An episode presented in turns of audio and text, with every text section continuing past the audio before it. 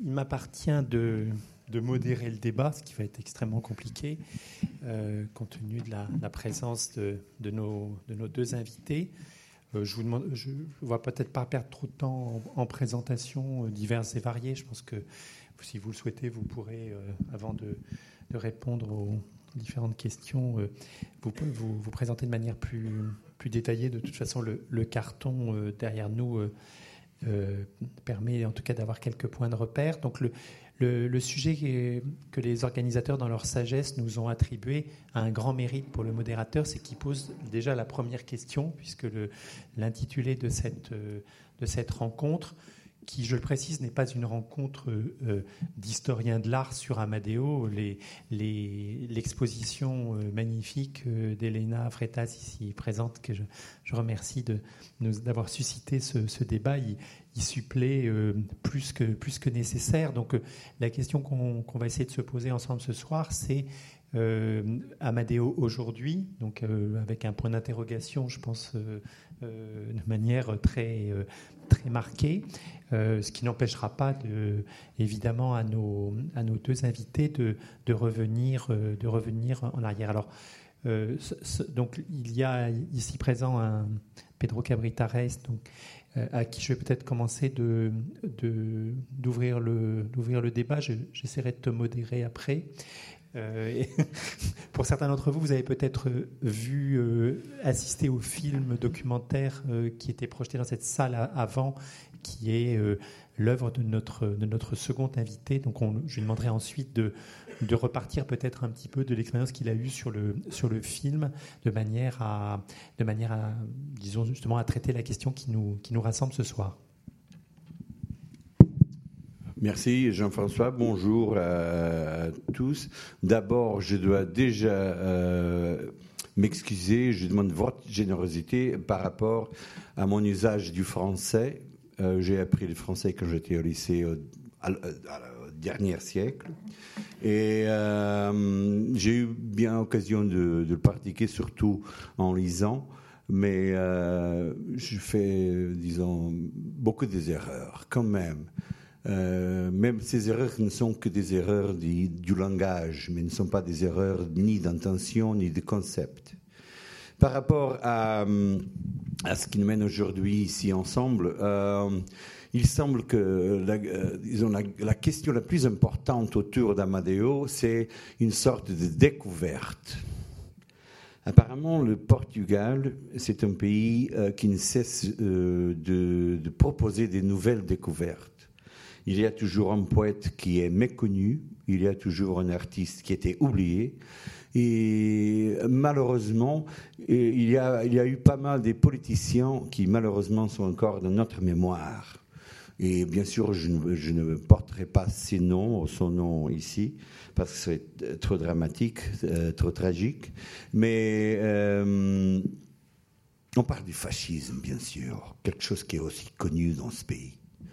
Euh, Amadeo, qui est mort à 18, il a eu la chance de ne pas être, euh, disons, soumis à une sorte de mémoire oubliée, de, disons, d'obscurité que euh, le fascisme a imposé sur le pays pendant 48 ans jusqu'à 74. Il était une étoile éclatante du début du, euh, disons, entre ces périodes commençaient entre le, disons, début du XXe siècle, comme pas mal d'autres artistes euh, venus d'autres pays comme euh, euh Brancusi Roumanie, ils, ils, sont dirigés vers ce qui était à l'époque, disons, le centre du monde, c'était Paris. Et ici à Paris, euh, il, a, vécu une expérience d'une intensité et d'une profondité unique qu'il a, très bien su transformer en une originalité euh, qu'il appartient à soi-même. Je vous propose d'entendre cette originalité, pas comme une dérive d'une certaine forme de nationalisme ou de régionalisme ou des conditions qui sont venues du pays, même si son œuvre, parfois, il y a des signes, des icônes, il y a, il a une plasticité, il y a une référence formelle qui appelle, qui nous, qui, nous mène vers un vocabulaire, une nomenclature formelle euh, une palette de couleurs, pourquoi pas le dire, qui seront peut-être portugaises. Mais il a su quand même dépasser ça, aller plus loin. Il était ce que tous les bons artistes sont, il était un cas en soi-même, avec des racines, avec des contacts, avec des liaisons, mais surtout avec une vision personnelle et unique. Et c'est cette vision personnelle et unique qu'il faut maintenant que cette exposition a très bien organisée et qui a une vision d'une politique dans le sens, euh, dans le grand et bon sens de la politique, a, une vision de faire proposer ce nom, proposer cette identité, cette individualité, euh, disons, à, disons, à l'appréciation de l'œil du critique, du public, de l'historien de l'art, des étudiants de l'art, d'autres artistes. Ce, que, ce qui nous intéresse ici, plutôt, c'est peut-être discuter la figure, débattre, parler, essayer de comprendre la figure de cet auteur, de cet artiste, en tant qu'une euh, euh, individualité qui a su, qui a, au, moment précis, il a touché toutes les informations, tout le contexte, tout le cadre du temps auquel il a vécu, des, rapports personnels et artistiques qu'il a eus, euh, euh, disons, pendant le temps de sa vie assez courte, comme, comme, on le sait, et la façon comme il a, en fait, pu transformer tout ça une forme de langage qu'on commence aujourd'hui à savoir euh, mettre en place dans le cadre du commencement de la modernité de l'art du XXe siècle. Pour l'instant, c'est ce que je veux dire une première, une première question que je voulais te, poser, c'est-à-dire quand tu faisais euh, au siècle passé des études de, à l'école des, des beaux-arts, euh, est-ce qu'on parlait d'Amadeo au, Portugal ou est-ce que est-ce que c'était une figure que tu as redécouverte euh, latéralement, avant, après, pendant? À Lisbonne, l'école des beaux-arts, je, vous parlerai un petit peu de l'école des beaux-arts à Lisbonne, du point de vue des expériences personnelles. Mais l'école des beaux-arts était en centre-ville, d'une zone qui est la zone bohémienne et bourgeoise du centre de Lisbonne du, 20e siècle, du 19e siècle, c'est le Chiado où tous les écrivains, euh, tous les artistes se baladaient. C'était un petit peu, je ne sais pas comment. Ça ne marche plus. Bon. Bon.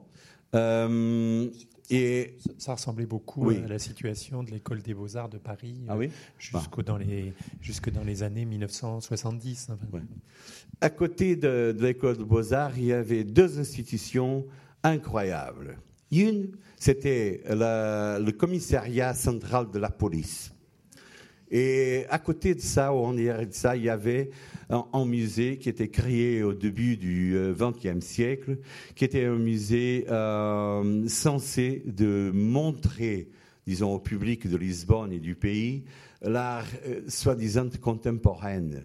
Et en fait, disons, il s'appelait même le musée d'art contemporain, mais en fait, la collection, du musée d'art contemporain, était surtout une collection de naturalistes de troisième qualité qui n'étaient que des mauvaises copies de déjà mauvais naturalistes de la peinture européenne de l'époque.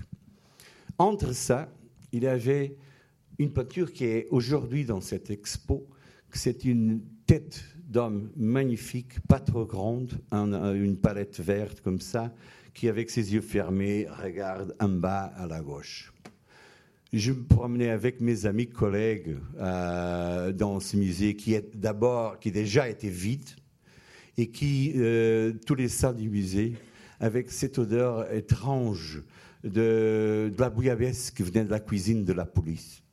Alors, on se baladait dans le musée avec le contexte aromatique de la misère euh, policière et on avait eu tous envie, on a fait un pacte entre nous d'un jour voler c'est Amadeo Sousa Cardoso.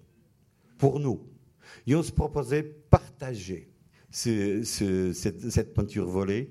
Mais euh, tout d'un coup, on a commencé à raisonner et dire, mais comment est-ce qu'on va faire ça? C'est facile de voler ça parce qu'il n'y avait pas même de vigilance au musée. Mais comment est-ce qu'on fait ça pour montrer ça aux gens? C'est-à-dire d'une façon assez ironique, presque surréale, étrange, noctambule. On a eu une expérience d'un avant-garde qu'on n'a pas eu à l'école des beaux-arts à l'école des beaux-arts, le poids, l'importance et l'influence de l'odeur de la VHS policière étaient plus forts que la peinture d'Amadeo. Donc c'est une bonne réponse à la, question, c'est que en fait, ce n'est pas à l'école des beaux-arts que qu'Amadeo, le nom, était, été prononcé. je pense que on y reviendra sans doute dans le, dans débat. C'est assez intéressant de, de, voir que justement le, la récurrence d'Amadeo dans la scène euh, artistique portugaise, en fait, elle est en réalité plus récente que cette période que nous ne citerons pas, mais qui est le, le, un moment du, de la fin du XXe siècle. Euh, je me retourne vers, vers, vous. Vous avez réalisé le documentaire euh, qui est donc passé dans cette salle et qui est par ailleurs disponible. Euh, et comment vous, vous répondriez à la question suite à l'enquête que vous avez faite? Vous avez rencontré beaucoup de, beaucoup de, personnalités du, du, monde artistique portugais. Comment vous, comment vous répondriez à, la, cette question d'Amadeo aujourd'hui, vu du, du, point de vue de, de l'enquête du, documentariste? Au niveau de, cette question. Amadeo aujourd'hui, tout dépend d'où on se situe. D'un point de vue français, euh, il faut, pour être honnête, quand j'ai commencé ce documentaire, je connaissais peu de choses sur Amadeo, comme je pense la majorité des, Français euh, ici. Et, c'est vrai qu'on passe par différentes, euh, différents sentiments. la le premier, ça a été l'émerveillement, un émerveillement face à sa peinture. Euh, quand, on, découvre progressivement euh, la richesse, euh, la, singularité, la pluralité de l'artiste, on, est bouche bée. On se dit mais comment un, artiste aussi incroyable n'est pas connu? Ce qui amène au deuxième sentiment, la, sidération. Quand on, découvre l'histoire d'Amédéo, on se dit c'est un personnage euh, incroyable qui a eu un, véritable succès de son vivant. Euh, rappelons qu'il a participé aux premières grandes expositions euh, de l'art moderne. Il a eu un véritable succès à l'art Show. il a été repéré par les critiques. C'est quelqu'un qui existait à son époque.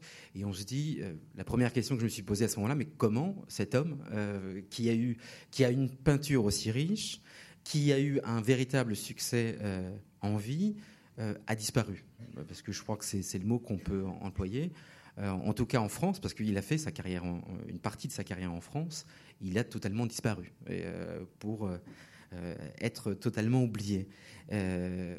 Ensuite, en tant, que, réalisateur, on, s'attache au-delà de l'œuvre, on s'attache aussi au personnage et à l'histoire du personnage. Et c'est vrai que j'ai ressenti une certaine fascination pour, ce jeune homme. Euh, quand on imagine ce jeune homme euh, entre 18 et 19 ans, venant du, nord du Portugal, euh, d'une famille plutôt, plutôt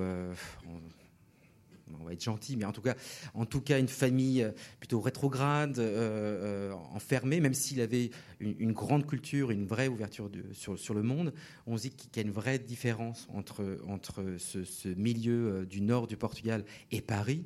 on, est, on est sidéré quand on découvre à la vitesse à laquelle il va, il va évoluer dans la société parisienne, dans le monde de l'art. Euh, c'est incroyable, il a un côté caméléon, il est capable à la fois euh, d'être à l'aise dans des milieux euh, bourgeois, aristocratiques, mais aussi dans les bas-fonds du, Montparnasse artistique. Et très vite, il va comprendre les codes de cette société. Très vite, il va comprendre comment il faut s'imposer. Très vite, il va se faire accepter. Très vite, il va faire le choix de la modernité, qui n'est pas évident. Un jeune homme de 19 ans, il comprend très vite euh, ce qu'il veut faire et aussi ce qu'il ne veut pas faire. Et, cette phrase qui le résume, je ne suis, ni euh, futuriste, ni abstractionniste, ni moderniste, je suis d'aucune école, je suis un peu tout, cela, euh, résume bien. C'est-à-dire qu'il non seulement il, fait de vrais choix, il a un côté résistant et, en plus, il, n'adhère à aucun mouvement, ce qui, aurait pu être le cas, et ce qui est le cas de beaucoup de, ses compatriotes de, l'époque. Il a toujours cette perpétuelle euh, recherche de singularité. Euh, très vite, il, se il se détache d'autres mouvements comme les cubistes, de la monochromie du, cubisme. Il s'intéresse très vite à la couleur. Euh, il fait une étude scientifique de la couleur. Il, il est il va utiliser des couleurs qui, sont à peine euh, découvertes à l'époque grâce aux découvertes des, chimistes. Euh, il emploie tout de suite euh, ces, nouvelles couleurs dans, sa palette. Et c'est vrai que j'ai eu une sidération et une fascination pour ce personnage en me disant ce jeune type qui arrive à Paris, dans ce monde où c'est la ville lumière. On, on, a dans cette ville lumière un peu ce qui se fait de mieux au niveau de l'art à tous les niveaux, que ce soit dans dans le classique, dans le moderne. Euh, il y a une, sorte de concurrence. On a des Picasso, on a des Juan Gris, on a des Modigliani, on a des Brancusi. Et il arrive, euh, il y a une phrase qui me vient, c'est quand il, quand, il, quand il va taper chez les Delaunay, qu'il tape à la porte et qu'il se présente je suis Amadeo de Sousa Cardoso, l'artiste portugais. Euh, cette façon d'imposer, d'imposer euh, ce qu'il est, sa culture, m'a vraiment impressionné. Donc, ça a été un peu le moteur un peu de ce, film. Ça a été comment un artiste de cette envergure, comment un artiste avec une œuvre aussi extraordinaire, aussi fournie, est inconnu. Donc c'est ce qui aussi nous a motivés pour aller chercher à la fois des, spécialistes, des historiens euh, du monde entier, pour avoir un regard international. Je pense que c'est ce qui manque aussi à, à, l'œuvre d'Amadeo, c'est qu'on se penche euh, euh, au niveau international parce qu'il y a une vraie conclusion. C'est-à-dire que tous les spécialistes qu'on a rencontrés pendant, le tournage, qu'ils soient aux États-Unis, en France, euh, au Portugal, qu'ils connaissent ou non Amadeo, avaient tous la même conclusion il faut réécrire l'histoire. Euh, cet homme, ce peintre, n'a pas la place qu'il mérite, entre guillemets, euh, dans l'histoire.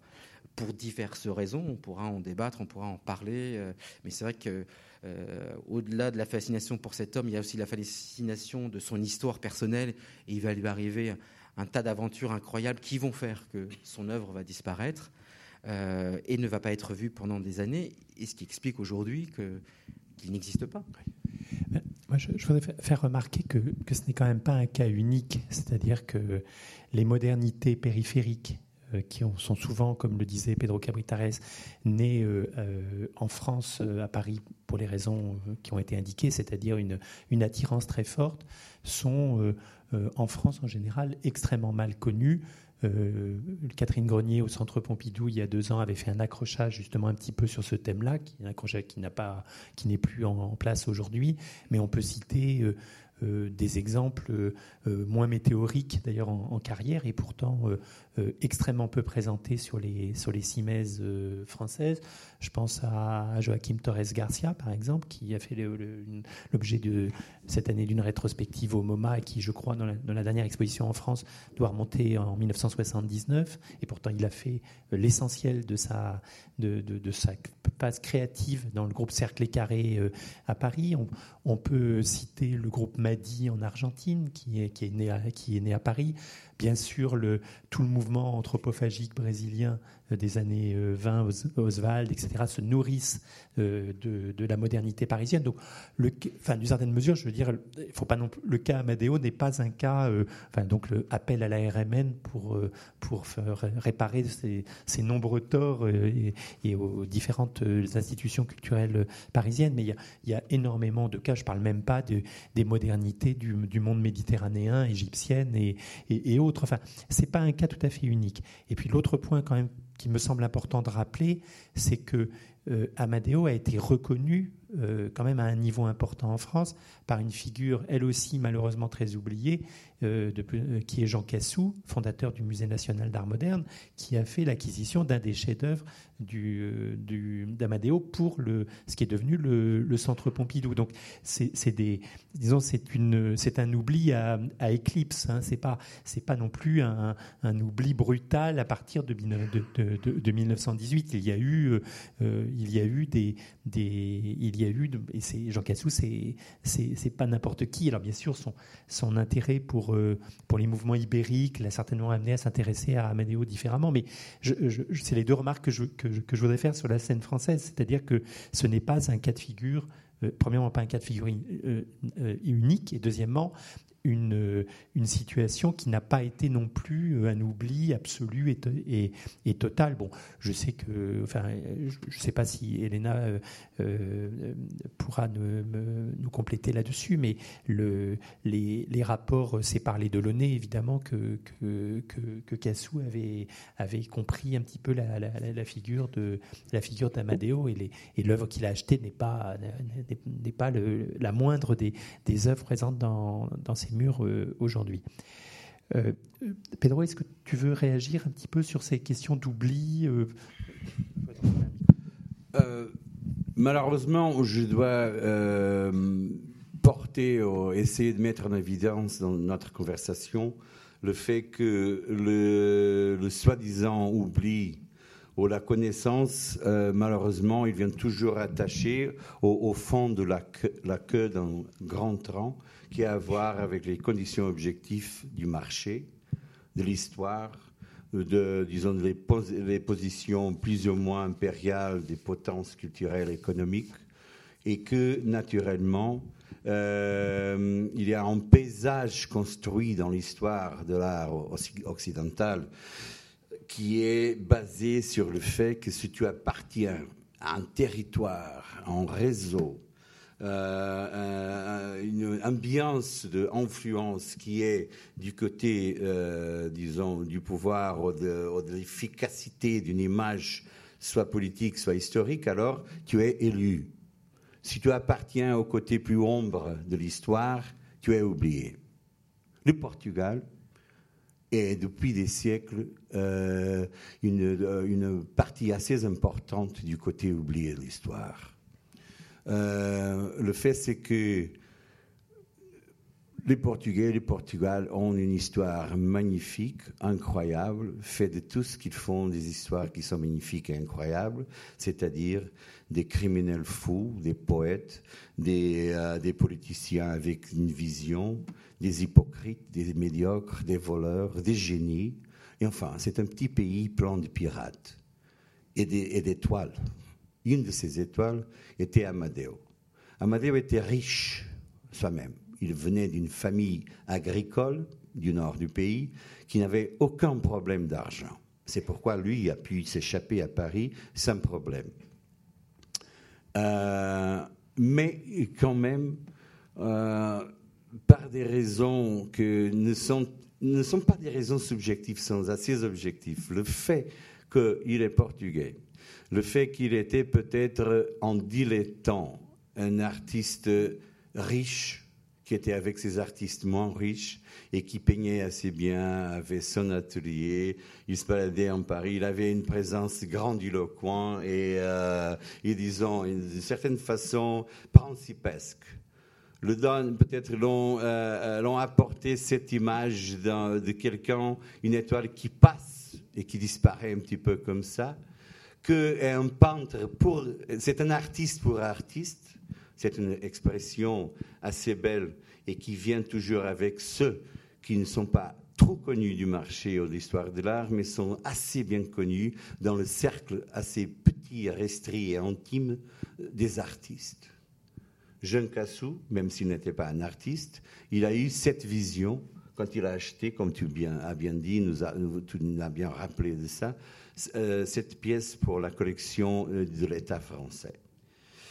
Mais c'était une décision personnelle, unilatérale et basée sur la connaissance, la vision, l'intelligence de l'individu, Jean Cassou.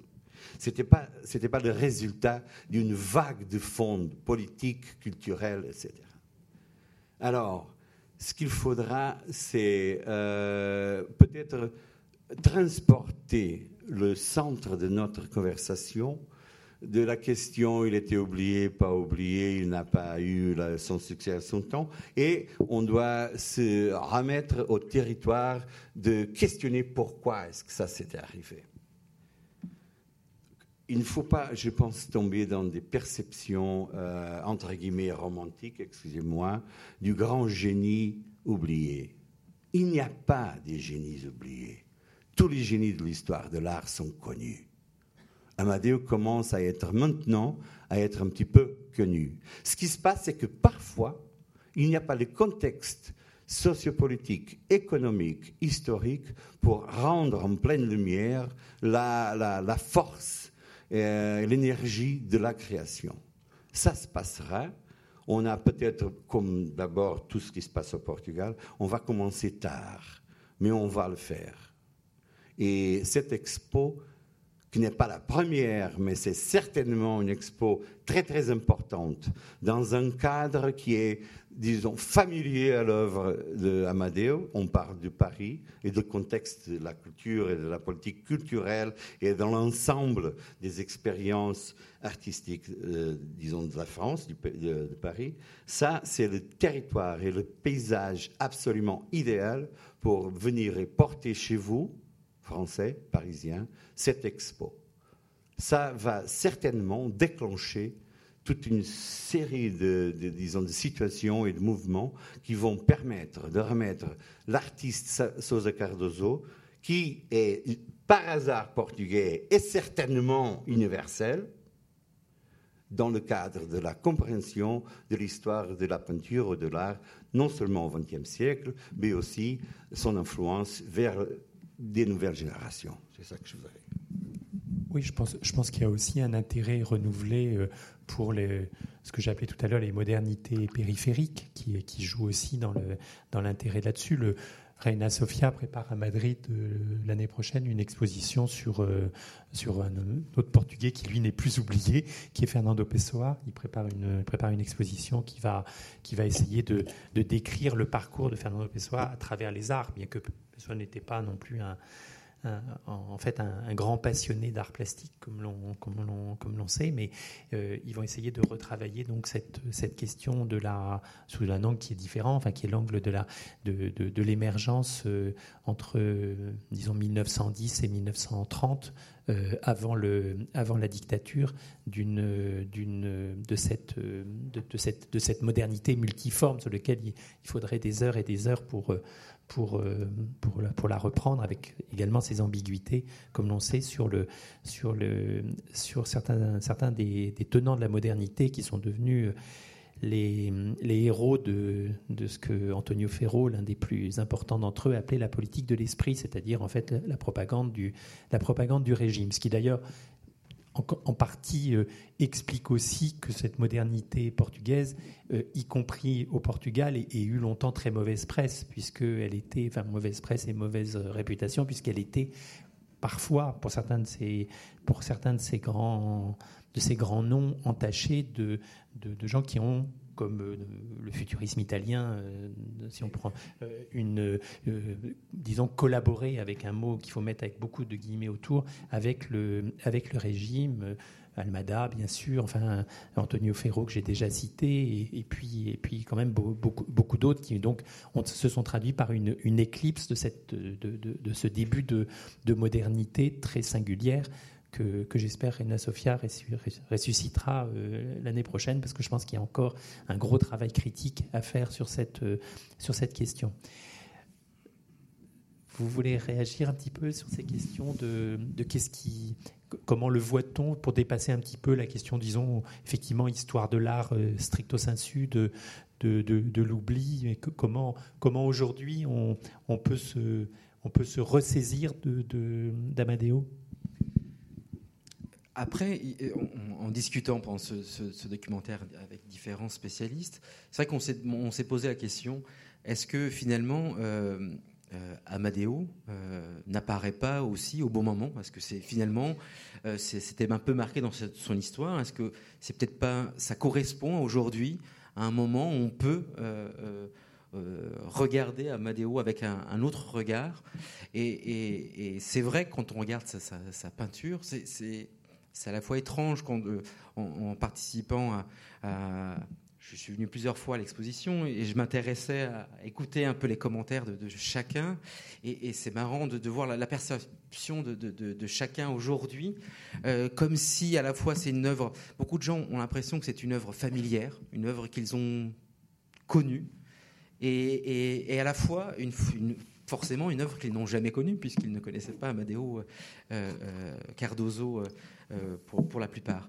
Et Peut-être que c'est aussi une histoire de destin, c'est-à-dire qu'il s'était écrit comme ça, et Amadeo ne pouvait qu'à réapparaître qu'à cette époque. En tout cas, j'ai l'impression que toutes les conditions aujourd'hui sont réunies pour que Amadeo soit euh, redécouverte à sa juste valeur. En revenant, en revenant à l'artiste, merci.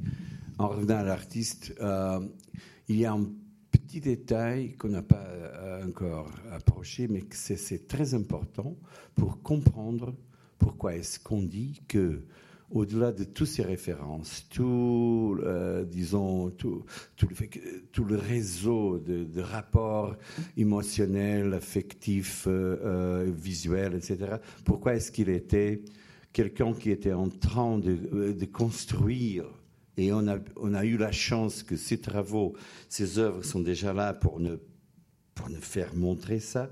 Pourquoi est-ce qu'il était en cas individuel, c'est-à-dire une caractéristique, excusez-moi, géniale? Je sais que le mot c'est pas trop populaire aujourd'hui, mais ça existe encore. C'est parce qu'il a fait d'une façon assez personnelle une sorte de, de, comment, il a comment dire ça il a Synthèse. tissé il a tissé un manteau très individuel de influences primitives, religieuses, païennes, historiques, poétiques, visuelles. Et il a fait tout ça d'une façon qui s'écartait un petit peu de l'esprit du temps. Il était cubiste sans être cubiste. Il était symboliste sans être symboliste. Il a même approché à la fin de sa carrière, disons, les collages que, avec des, commerciales, des mots. Il a utilisé le, signe lettre, le signe parole dans ses peintures. Il a fait les collages. Il a, bon, il a tout expérimenté mais il a fait ça d'une façon que difficilement, on peut toujours, bien sûr, euh, établir des ponts, on peut toujours établir, euh, disons, des, partages formels, visuels, conceptuels. Mais à la fin de ces, disons, de ces partages, on arrive toujours on revient au début, c'est-à-dire, il a fait tout ça, mais quand même, il a fait d'une façon assez différente. Et c'est ça qui le rend un cas unique et un cas qui, euh, aujourd'hui, est devenu, euh, excusez-moi pour l'anglais, un case study. C'est-à-dire une proposition, une pratique tellement singulière en soi-même, même si en rapport avec l'esprit du temps, des plusieurs temps, dans un espace de temps assez petit, je parle bien sûr des années 10 jusqu'à sa mort à 18. Ce jeune homme, venu de la Provence la plus ultramontaine du Portugal, tombé comme un ange à Paris, avec des yeux et un regard illuminés. Il a fait en moins que dix ans un parcours de contamination transversale. Il a tout appris, il a tout transformé une, œuvre unique, la sienne. Et, et c'est ça que, ça qui nous doit, euh, doit demander notre attention. Il faut aussi rappeler l'esprit du temps, tu l'as, tu l'as d'ailleurs rappelé, c'est-à-dire qu'il y a quelques années, il y avait eu un colloque qui avait été fait sur l'année 1913 euh, c'est quand même un concentré d'une rapidité absolument euh, incroyable dans toute l'Europe. C'est-à-dire, on, est dans un, il y a un moment où, où l'histoire de l'art entre guillemets s'accélère. On peut d'ailleurs pour parler d'un autre euh, très grand euh, portugais qui est Mario de, Mario de Sacarner, dont on fête cette année, enfin on fête, dont on célèbre les 100 ans du suicide euh, à Paris en 1916, rue de Rivoli, dans son hôtel. Mario de Sacarner, en, trois ans, devient presque un, un poète complet, alors qu'il est parce qu'il est baigné dans un dans un mouvement des avant-gardes internationales qui s'est également euh, euh, dépassé hein, d'une manière absolument, absolument incroyable. Mais il y, a, y a ce précipité du temps de, des années 1910. Euh, enfin, le, bien sûr, on ne fera pas l'offense de rappeler le, la, naissance du cubisme en, de, de, quelques années seulement après les Demoiselles d'Avignon. Enfin, quelque chose qui s'accélère à une vitesse qui est, qui d'ailleurs annonce, si on le prend d'un point de vue historique et géopolitique, annonce peut-être encore mieux que les attentats de Lisbonne, puisque le, premier attentat euh, du XXe siècle commence à Lisbonne en 1908.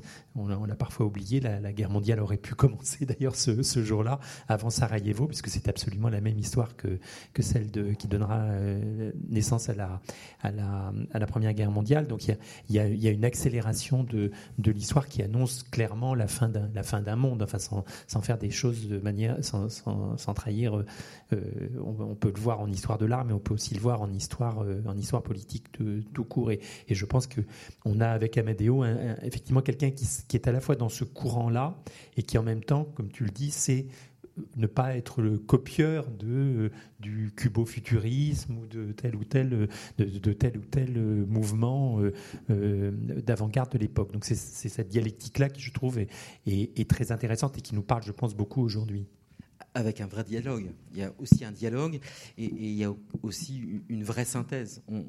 parce que il faut encore la réussir. Et, c'est vrai qu'il y a peu d'exemples, en tout cas à ma connaissance, d'une aussi belle synthèse de tout ce qui se passe sous le temps. On a l'impression que Camadeo a un regard perçant qui capte à la fois euh, ce qui se passe dans son monde, ce qui va se passer. Il a aussi ce côté visionnaire, il sent ce qui, va se passer. Il capte tout ce Il y a peut-être un autre exemple qui s'appelle Picasso. Oui. on, pourra en reparler après. Mais en tout cas, il y a cet esprit de synthèse et comprend tout ce qui se passe. Il fait des choix, il arrive à faire des choix, euh, et, mais on, voit, dans, en tout cas dans son œuvre, qu'il comprend tout ce qui est en train de se passer dans son temps. Il a une vraie connaissance, il a une vraie, euh, euh, il ressent ce qui passe. Et, d'ailleurs, d'ailleurs, beaucoup de critiques de l'époque diront Amadeo est, est peut-être l'une des meilleures synthèses de tous les mouvements de son temps, en, avec la particularité de se l'approprier de et de créer une vraie singularité. Je crois que c'est vraiment le mot qui est important, et, Pedro le rappelait, c'est la singularité. C'est ce côté unique. C'est ce qu'il recherchait d'ailleurs. C'est se démarquer des autres. On, sent ça, euh, on ressent ça à la fois quand on lit ses correspondances, dans son œuvre, c'est se démarquer. J'aimerais bien me proposer aussi euh, une autre euh, question, c'est que d'une certaine façon, peut-être un petit peu naïf, euh, il euh, anticipe euh, l'image, le modèle de l'artiste contemporain qui est en même temps un, un impresario de sa carrière. le magnifique album de 20 dessins qu'il a fait, et qu'il a fait justement, bon, déjà, son, disons, je, je, ne me permets pas même de commenter les dessins parce qu'ils sont au-delà de tout ce qu'on peut dire, ils sont magnifiques.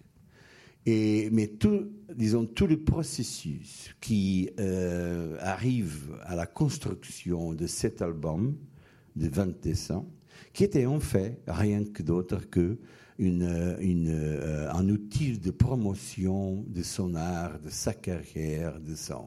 Il avait la possibilité financière parce que, comme on avait déjà parlé ici, il était riche. Il, alors, il, il a fait faire une édition de ce livre de 20 dessins, très soigné, très élégante, magnifique, les meilleurs papiers, les meilleures impressions, et il a distribué stratégiquement le livre, il a vendu, et ce livre était en fait une, un, moment de promotion de l'image, de l'œuvre et de la signature et de l'attitude de Cardozo que euh, l'a permis de, disons, élargir le territoire de la connaissance de son travail.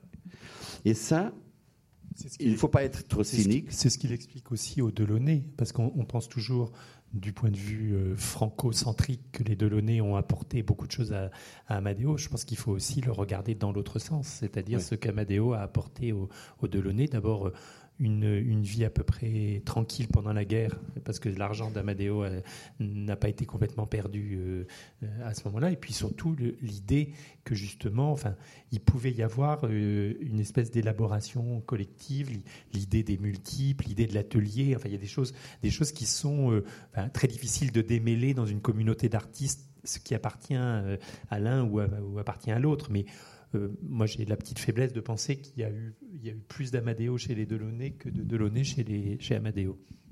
Bon, même en public, je suis préparé à admettre que tu as raison. Bon. Euh, il y a une autre chose ici, euh, disons, si on est déjà venu sur le territoire, disons, de, euh, mettre en comparaison le processus d'un artiste de la première moitié, bon, de la, des premières décades du XXe siècle et le processus des artistes contemporains. Quand on parle qu'il été oublié, mes, mes très chers amis, madame et monsieur, je pense qu'il n'est pas oublié depuis le début il a eu un étrange phénomène, un processus étrange, noir, perverse, peut-être, qu'il a fait tomber dans une obscurité. Parce que, au début, il avait une carrière absolument fulgurante dans le cadre de ce qui était important à l'époque. Il a exposé dans les salons allemands, parisiens à New York. Il avait des amis très bien placés. Il était connu par euh, tout ce qui, à l'époque, était important. Il a voyagé, il a fait tout ce que les artistes ambitionnent. Il a fait une carrière internationale. Et tout d'un coup, c'est arrêté. C'est arrêté pourquoi? Bon, euh, aux historiens d'art de découvrir, aux politiciens, etc. C'est surtout un problème, je pense, politique. Ce n'est pas un problème ni philosophique, ni euh, d'art. C'est un problème de cadre sociopolitique. Parce que lui, il a vécu, un temps de sa vie, une gloire internationale. Il a eu il a participé, il a vendu, il a eu un succès commercial, également à côté d'un succès de critique. Et après la grippe espagnole qu'il a tué à 18 dans un euh, petit village lointain au nord du Portugal, il, il est venu une nuage qui a couvert tout ça. Et finalement, nous sommes tous là pour célébrer le retour de Amadeo.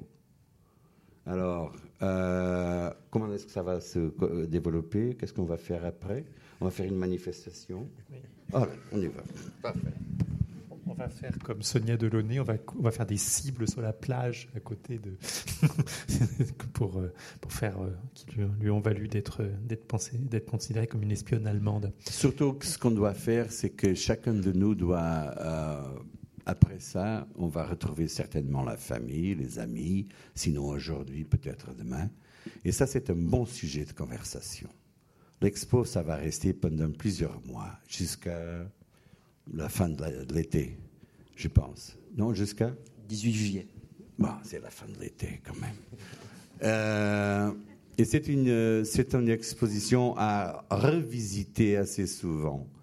Non parce que c'est une exposition de tableaux ou de peinture, mais parce que c'est euh, un, un symptôme d'énergie et d'une chose qui revient de nouveau à nous pour nous permettre d'imaginer que les choses bonnes sont toujours à garder et à protéger. Il faut revoir cette expo plusieurs fois. Je pense qu'il faut vraiment le prendre comme un cadeau. En tout cas, c'est comme ça que je l'ai pris quand, quand j'ai eu la chance de découvrir euh, Amadeo. Euh, les, occasions de, ce type sont assez rares. Redécouvrir un, bien sûr, il y a d'autres exemples, mais redécouvrir un, artiste de cette envergure euh, aussi longtemps euh, après sa mort, c'est des, choses qui arrivent rarement.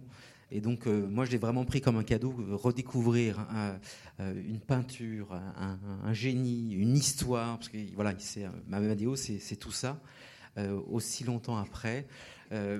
Et donc forcément, quand on prend un cadeau, euh, quand euh, c'était le moteur aussi de ce documentaire, on a envie de le partager. Et je pense que c'est ce qu'on doit faire avec Amadeo, c'est le partager autour de soi, en parler et, susciter l'envie euh, de venir découvrir, parce que c'est des choses qui arrivent si rarement, découvrir un artiste d'une autre époque après autant de temps. Et je vous propose, sans aucune, sans rien, c'est euh, absolument euh, normal et absolument impératif que je fasse.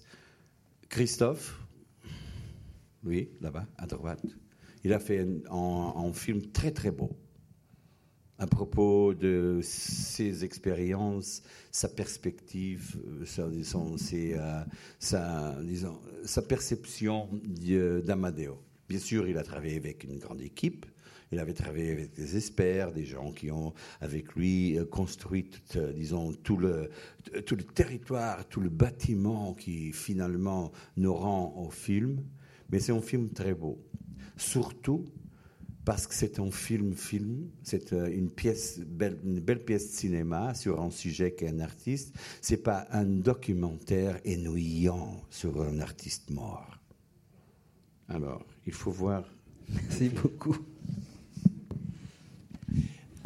On est sur notre perchoir, mais vous avez peut-être euh, des, questions, donc n'hésitez pas, enfin des questions, des commentaires d'ailleurs. On a, je crois qu'il y a un, micro.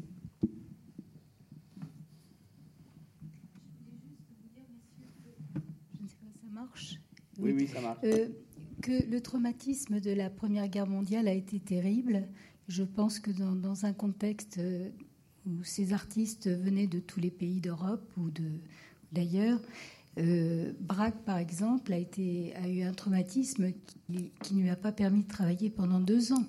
Euh, Apollinaire euh, est mort aussi à la suite. Et je pense que, comme cet artiste est mort au Portugal, je pense qu'on n'a pas tout de suite peut-être... on l'a peut-être pas tout de suite redécouvert et on le découvre maintenant. Il n'est jamais trop tard. voilà.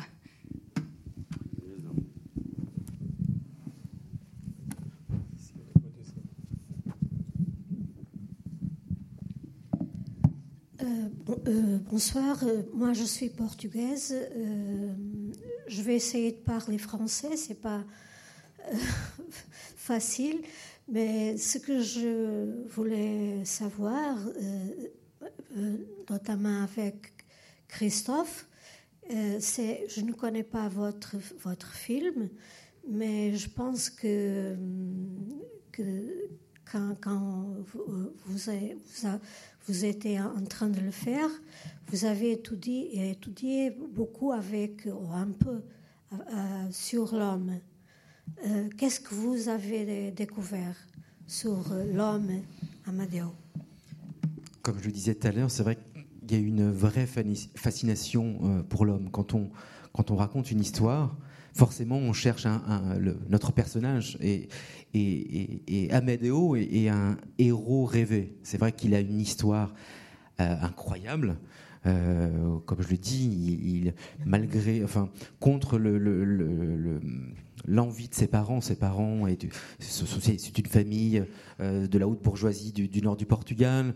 On imagine que son père le destine à reprendre euh, le domaine viticole euh, familial.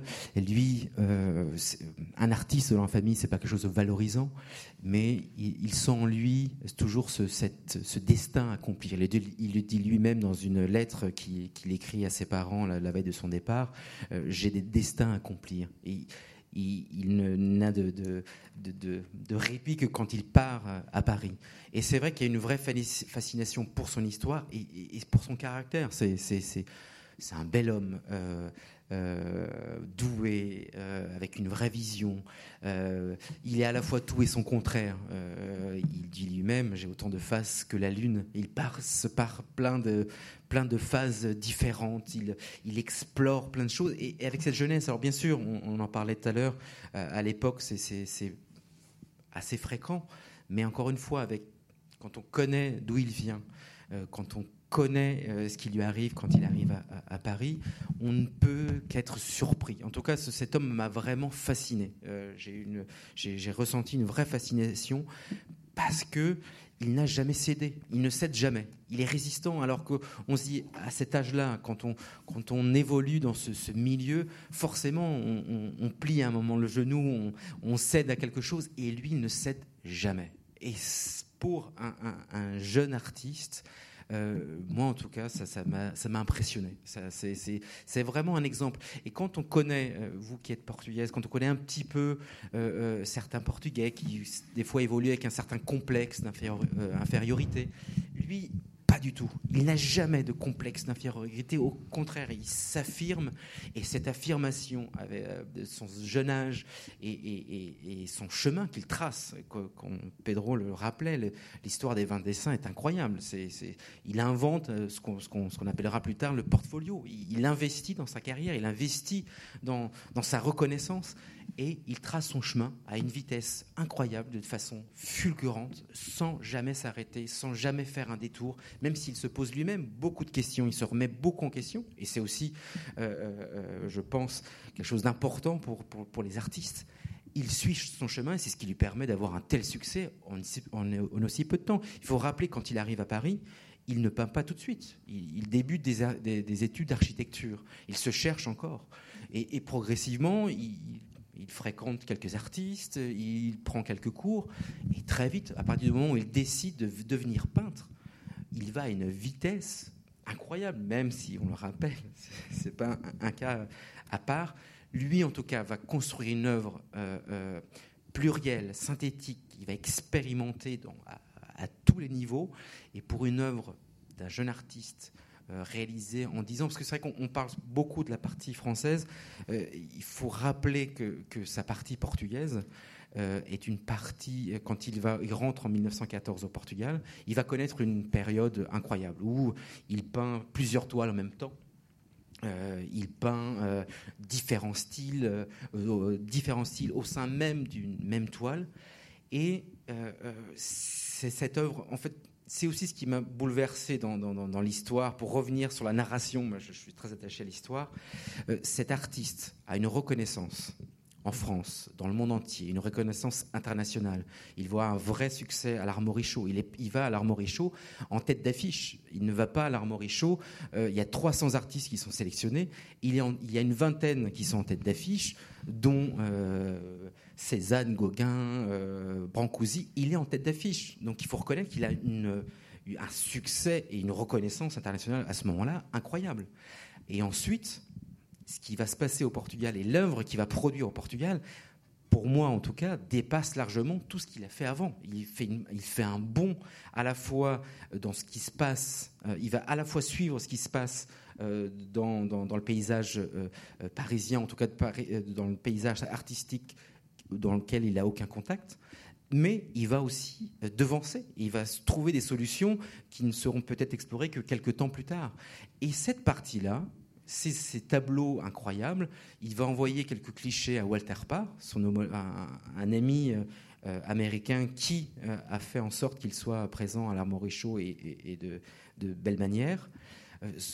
Walter Parr est, subjugué quand il voit ces tableaux. Il se dit mais c'est incroyable, il faut organiser une, une exposition. Et il y a d'ailleurs plusieurs expositions qui sont prévues, notamment une où il serait en présence de Picasso. Alors là, c'est moi qui, paraphrase, c'est moi qui imagine, mais pour moi, dans mon fort intérieur, j'imagine qu'il se dit, je sais, il, a une, véritable conscience de ce, qu'est l'art à ce moment-là, et je pense qu'il a conscience que ces tableaux peuvent marquer. En tout cas, euh, il n'a aucun complexe à être exposé à côté de Picasso. Et, je pense très honnêtement, quand on regarde ce qui se passe à ce moment-là, dans ces années-là, entre 14 et 18, je pense honnêtement que ce, qu'il produit à ce moment-là peut vraiment euh, marquer les gens.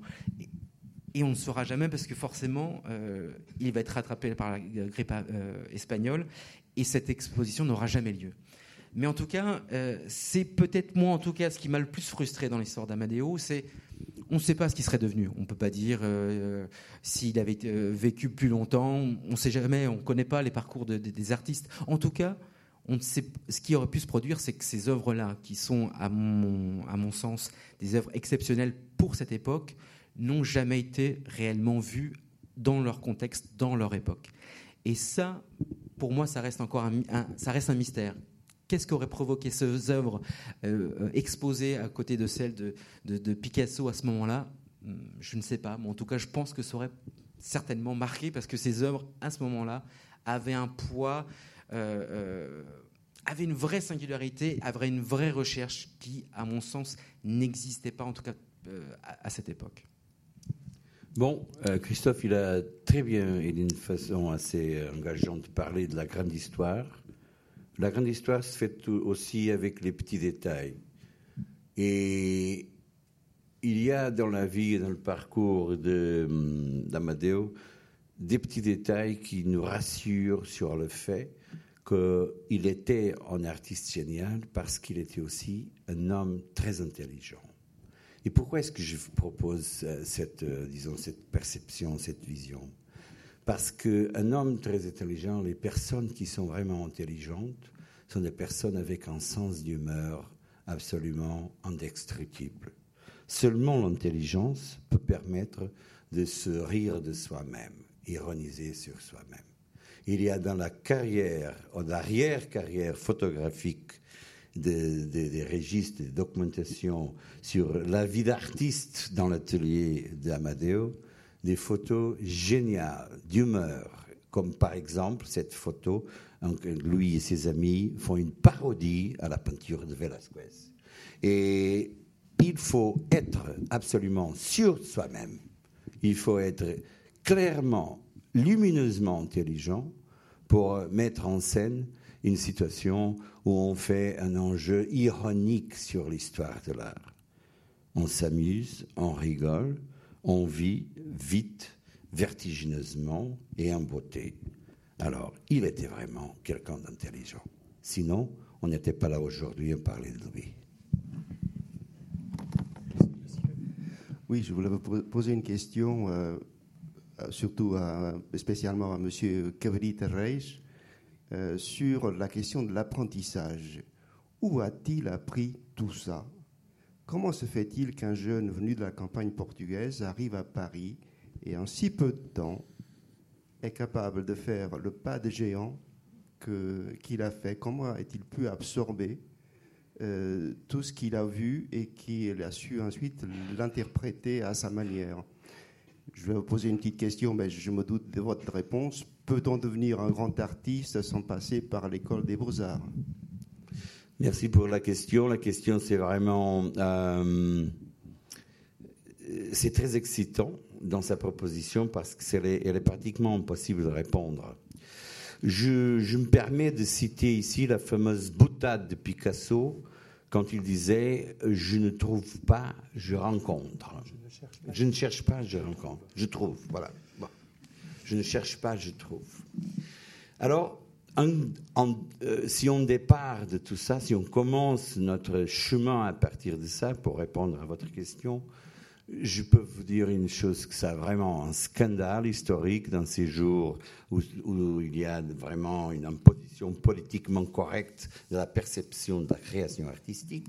Je peux vous dire que euh, je demande excuse tous les artistes ici présents.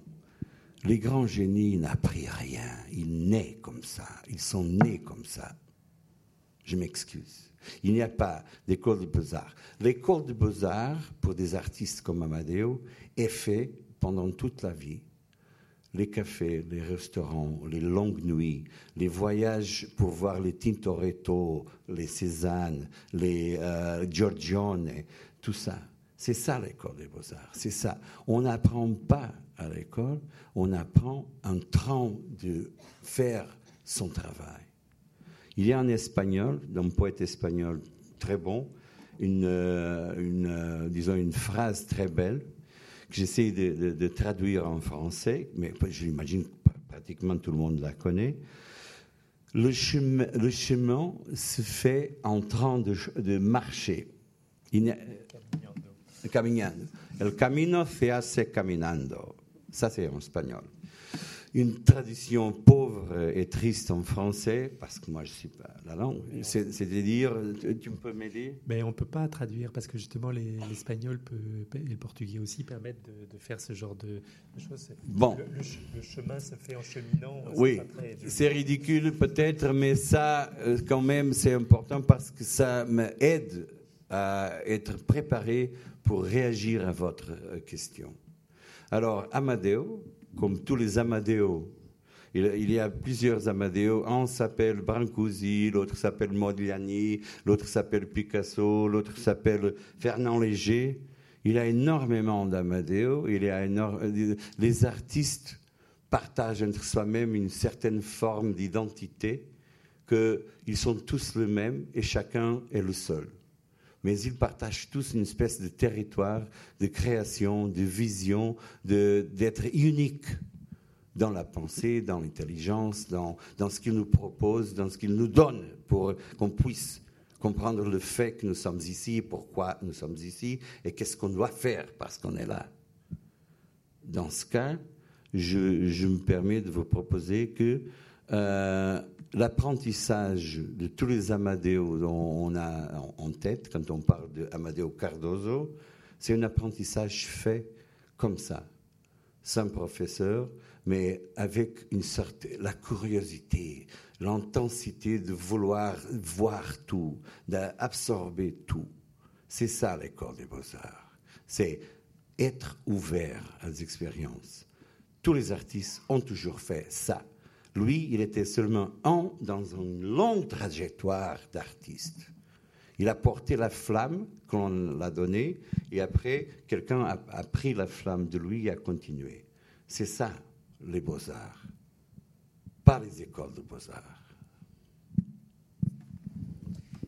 Juste pour rebondir, c'est vrai que Camadeo euh, j'ai eu la chance pendant le film de, suivre son parcours. J'ai commencé euh, chez lui, j'ai découvert sa chambre, son atelier, jusqu'à Paris, les endroits qu'il a fréquentés.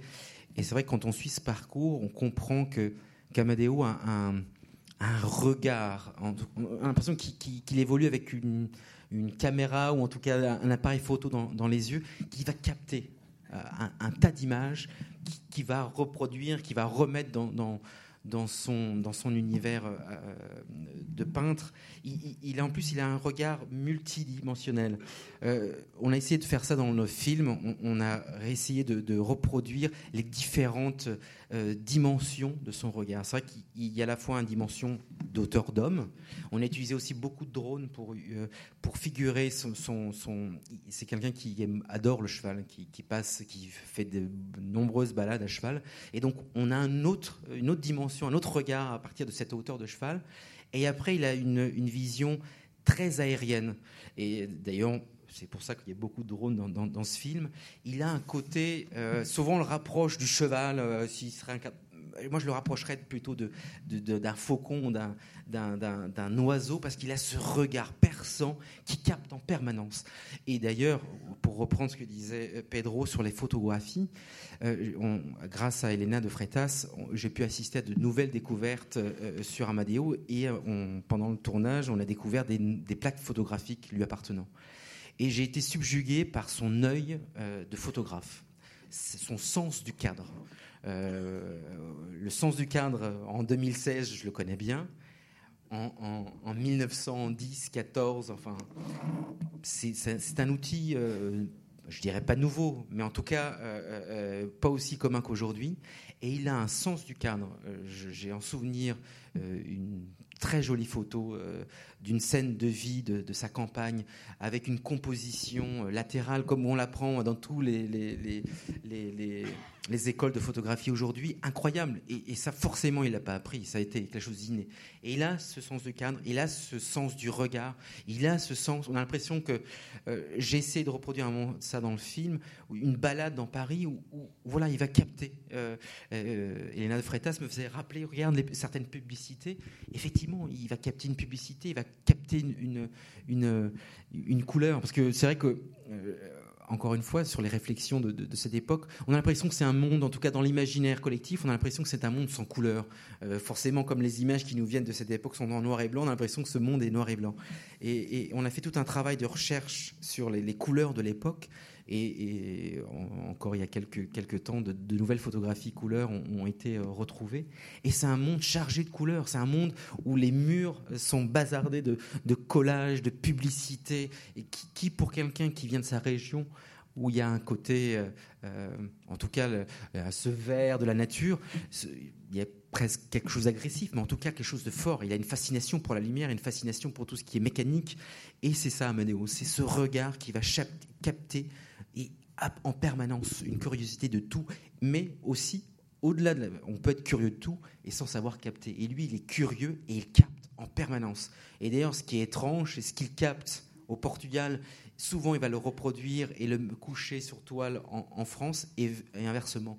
Euh, sur ses dernières œuvres, on voit beaucoup de choses, beaucoup de références à, des choses qu'il a certainement connues euh, à Paris. Et c'est ça sa force, euh, en tout cas une force de beaucoup de génies, mais celle d'Amadeo, c'est ça, de pouvoir capter en permanence.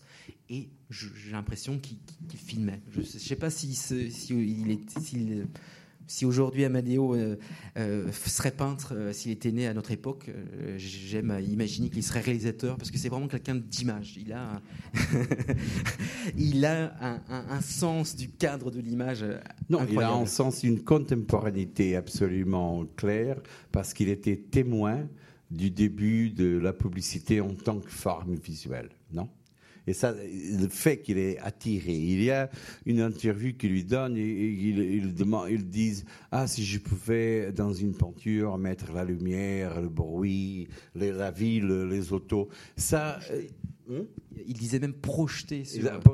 Alors, il a été, il a été quelqu'un que, euh, venu dans un contexte, euh, disons, éloigné, dans la montagne, euh, parti, euh, disons, pour la grande ville, pour le destin, le, disons, la, liberté elle-même de création, avec les auspices de son oncle, car la famille directe n'est pas tellement un-un comme ça appuyante.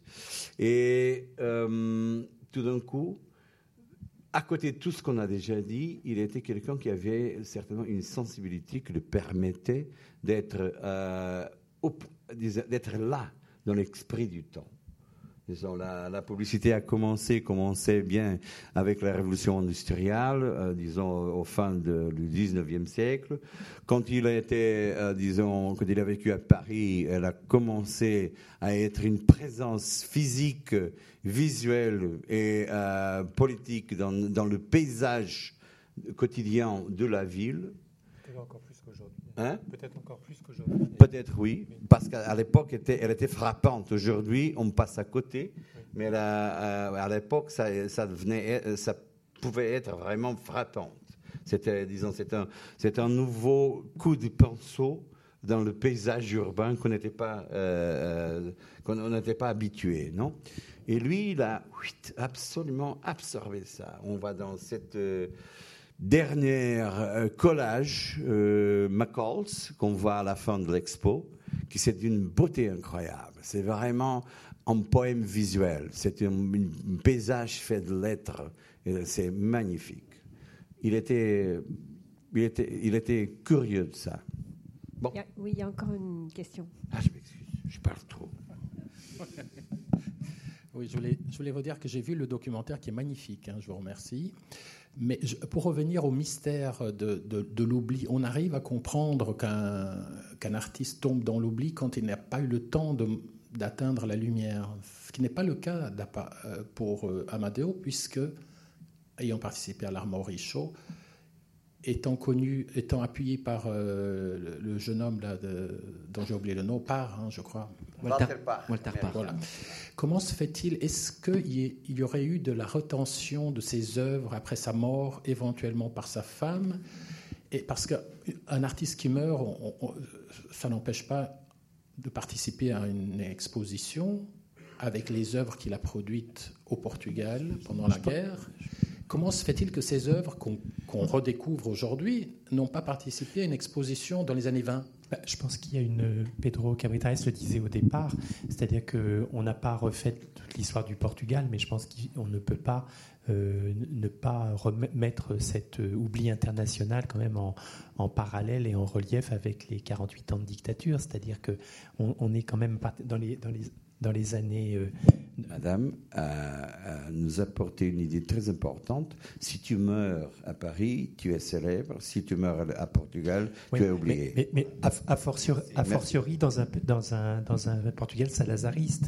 C'est-à-dire que euh, le, il faut quand même euh, remettre cette, ce demi-siècle en perspective. C'est-à-dire que les œuvres sont restées au, pour la plupart au Portugal, sauf les, les quelques œuvres ici présentes, dont on a un peu parlé tout à l'heure, et les œuvres nord-américaines. Les œuvres restent, restent au Portugal, et, restant au Portugal, elles sont, euh, jusqu'à, jusqu'au moment où elles rentrent dans les collections de, de la Fondation Gulbenkian, elles, sont, elles, sont, elles sont dans un pays qui ne, n'est pas un pays qui, c'est un euphémisme, dans ces années-là, exporte sa modernité. Hein, donc, donc je pense qu'il y a une explication euh, historique et géopolitique. Il y a,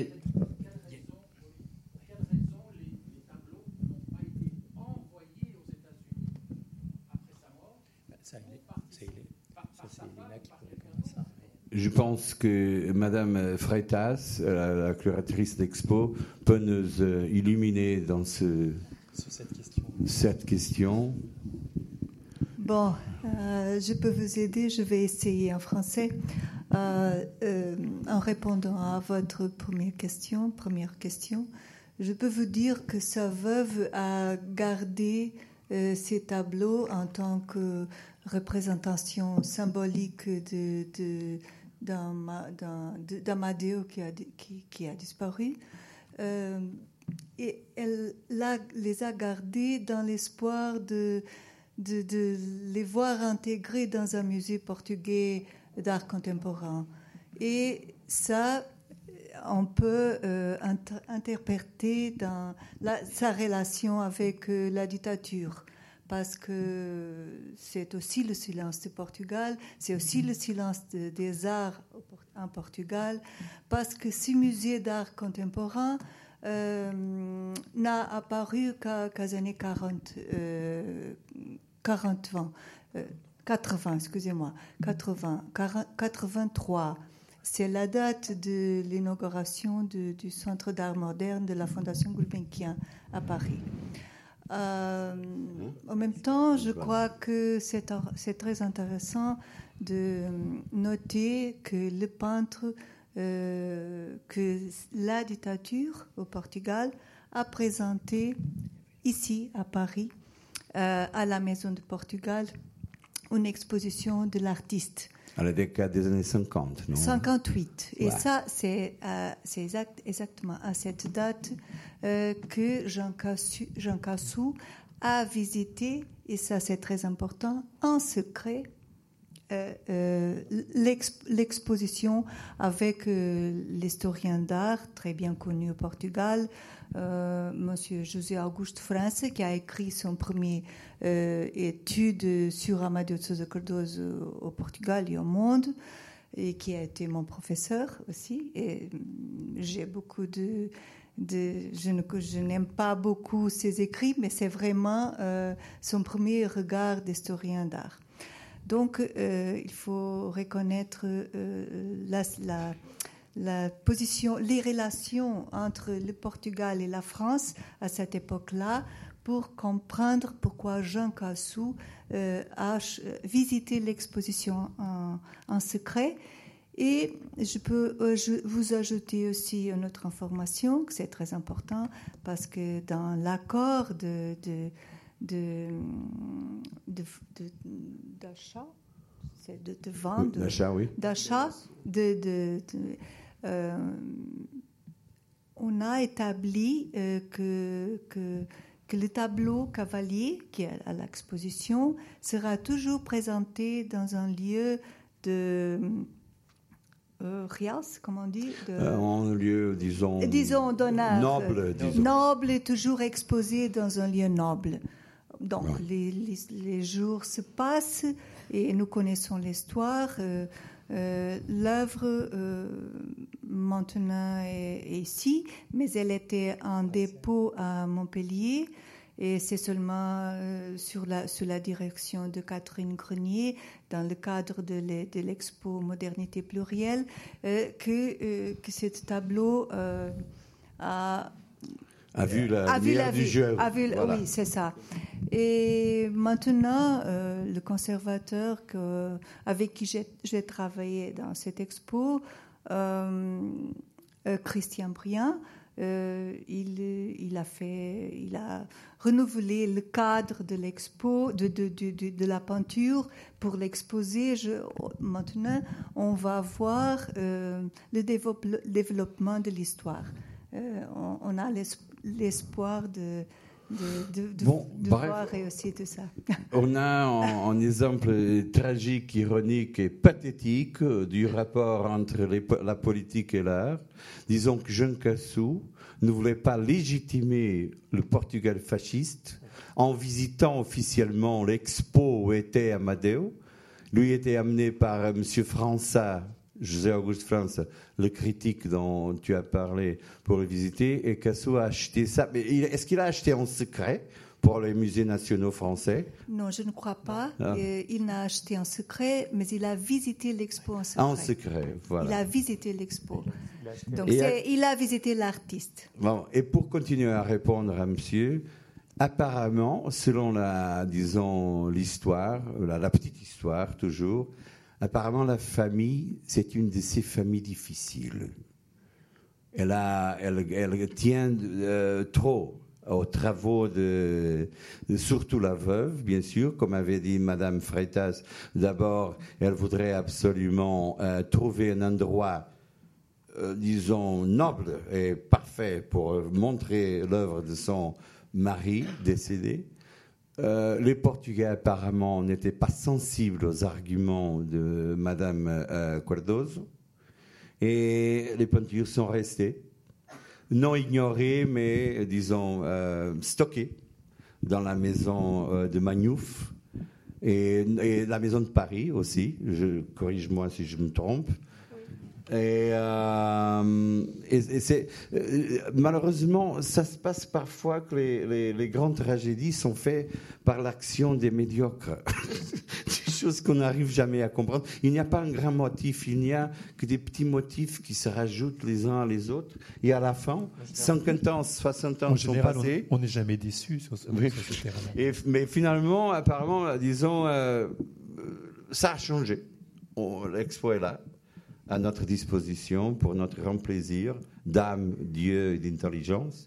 Mais il y a eu un parcours un petit peu obscur depuis la mort de Cardozo jusqu'à présent avec des détails parfois ironiques, parfois pathétiques, parfois...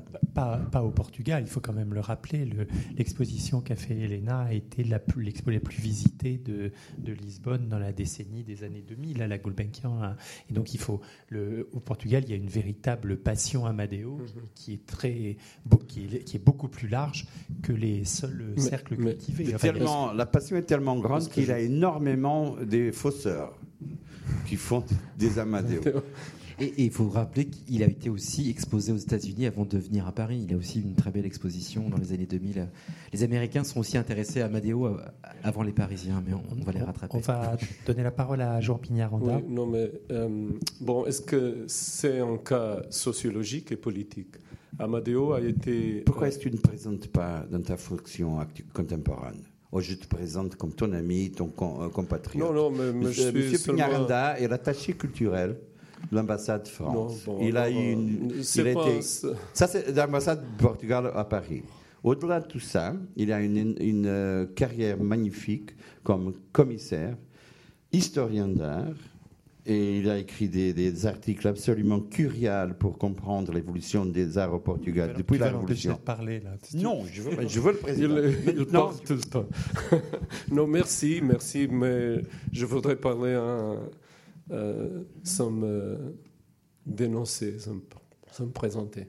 Euh, bon, mais euh, il, Amadeo, a, en effet, on doit le comprendre artistiquement. Tu l'as parler magnifiquement sur ça. Mais euh, comme historien, je peux aussi entendre, comprendre Amadeo du point de vue sociologique et politique. Il a été très important dans l'Ancien Régime. Il a été utilisé comme un mythe.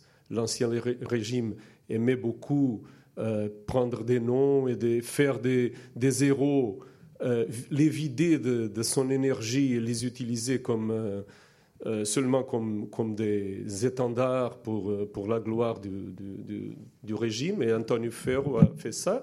Il, a, il avait même un prix pour les jeunes artistes qui, qui, qui a été créé, je crois, aux années, aux années 30 qui s'appelait Premio Amadeo de Sousa Cardozo. Alors tout le monde savait qu'il a été, il était un très bon artiste, qui était quelqu'un qui a décédé très jeune, ça c'est une vertu depuis toujours.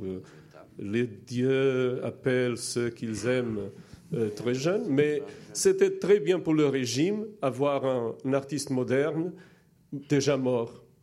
Et surtout si on ne montre pas ses œuvres, ou si, ou, si ses œuvres sont montrées dans un cadre euh, folklorique. Je crois que c'est le cas de l'expo de 58 euh, la Maison du Portugal. Euh, le, contexte euh, conceptuel de cette expo, où on a détruit la plupart des cadres, on ne voit seulement un qui, est là parce qu'il faisait des cadres comme Gauguin et Seurat ou les autres. il pentait aussi les cadres de, de, ces peintures. Elles étaient toutes détruites pour faire des nouveaux cadres euh, euh, déco très élégants, mais qui n'avaient rien ou avaient peu. Alors, quand on voit la plupart des, des, tableaux qui sont là, ils sont à moitié, ou pas à moitié, mais ils sont détruits dans sa intégrité. Euh, sauf une poupée, une chose comme ça, qui est là avec des pochoirs et tout ça.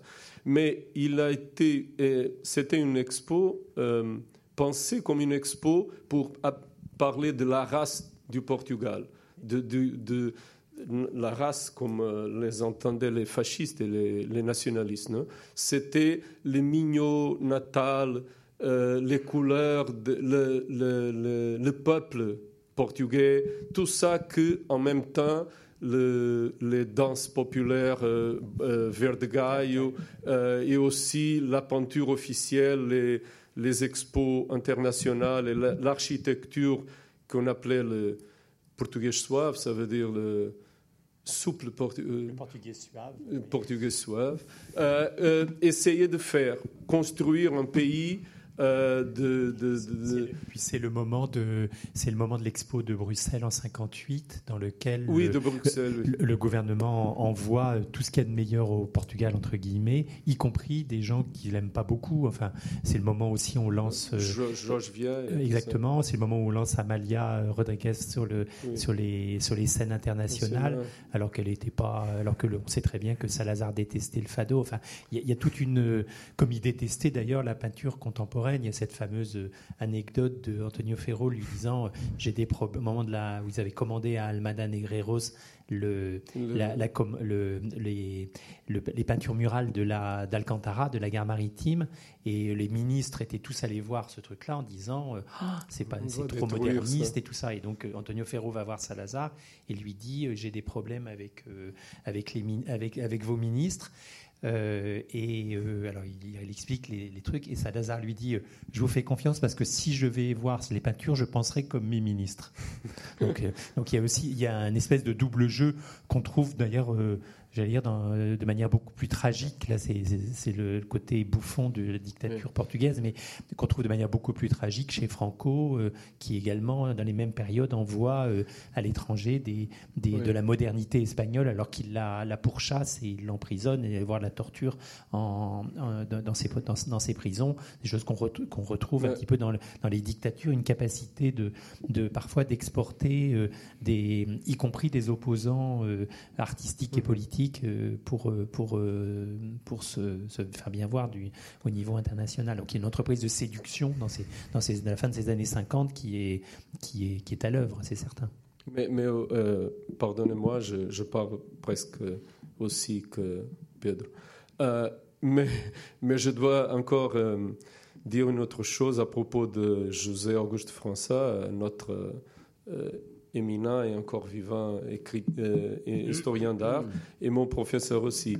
Le problème avec lui, c'est continue l'incompréhension d'Amadeo. Parce que si d'abord le régime l'utilisait comme une marionnette, une poupée moderne, pour sa propre gloire, euh, François, et le nom euh, peut dire tout déjà, qui a étudié en France, on l'appelait euh, Paris à Lisbonne. à Lisbonne, on l'appelait Paris à Lisbonne parce qu'il il, il, a écrit ce livre, et ce livre c'est très important, en 1956. Il a écrit ce livre que défendait, euh, défendait non, euh, d'appui à, un nom, un nom et à une œuvre, mais d'un point de vue euh, d'incompréhension très tragique. Parce qu'il disait, bon, Amadeo était un dilettant, quelqu'un qui faisait tout, il ne faisait rien. Il n'a jamais compris ni le cubisme, ni l'orphisme.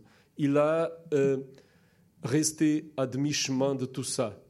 Parce que euh, le, cadre, le, cadre, mental de, esthétique de François, c'était de comprendre le cubisme comme Glaise ou chose comme ça, par, le book, euh, by the book, et l'orphisme aussi. Il n'a jamais compris la génialité et la capacité dont on a parlé d'Amadeo de, de, faire tout ça. Et dans ce cadre aussi, je dois dire une autre chose, c'est que il a tout compris. Il a compris que les critiques positives à son album Vent des Saints étaient euh, euh, c'était pas bien pour lui parce que les critiques qui ont positivement parlé des Vent des c'était des critiques conservateurs. Alors il a rejeté ces critiques.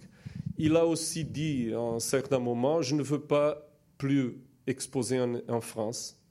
En 12, il a dit ça. Il a écrit une lettre à sa sœur. Je, ne, je n'irai jamais exposer au salon d'automne. Je vais exposer en Allemagne, en Russie et en Amérique. Euh, et c'était à, propos de show qu'il a euh, compris ça.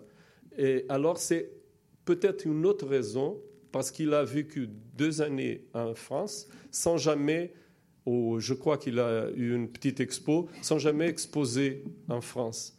Euh, il a travaillé en relation avec les Russes plutôt, et les, bon, je crois, c'est vrai comme ça, à peu près, mais, euh, plutôt auprès des, des, des, marges de son propre temps. Et c'est ça aussi que qui, peut-être doit être dit pour comprendre la, la différence qu'il y a et l'oubli et tout ça. Bon. L'organisation. Je crois qu'il faut que. Il faut, il faut, que tu fermes. Ben, c'est fermé. Oui, vous avez encore une minute et demie. C'est trop long, trop long ou trop court. Donc on vous, on vous remercie beaucoup de votre, votre attention. On a essayé d'ouvrir euh, effectivement un certain nombre de, de, questions. Je ne sais pas si on a, on a apporté peut-être trop de réponses. Donc euh, à vous de les, à vous de les trier et puis surtout de, de voir et de revoir l'exposition et, et d'y amener vos amis parce que je pense qu'ils ne reverront pas une, une telle expo de, de sitôt. Merci beaucoup. Merci beaucoup.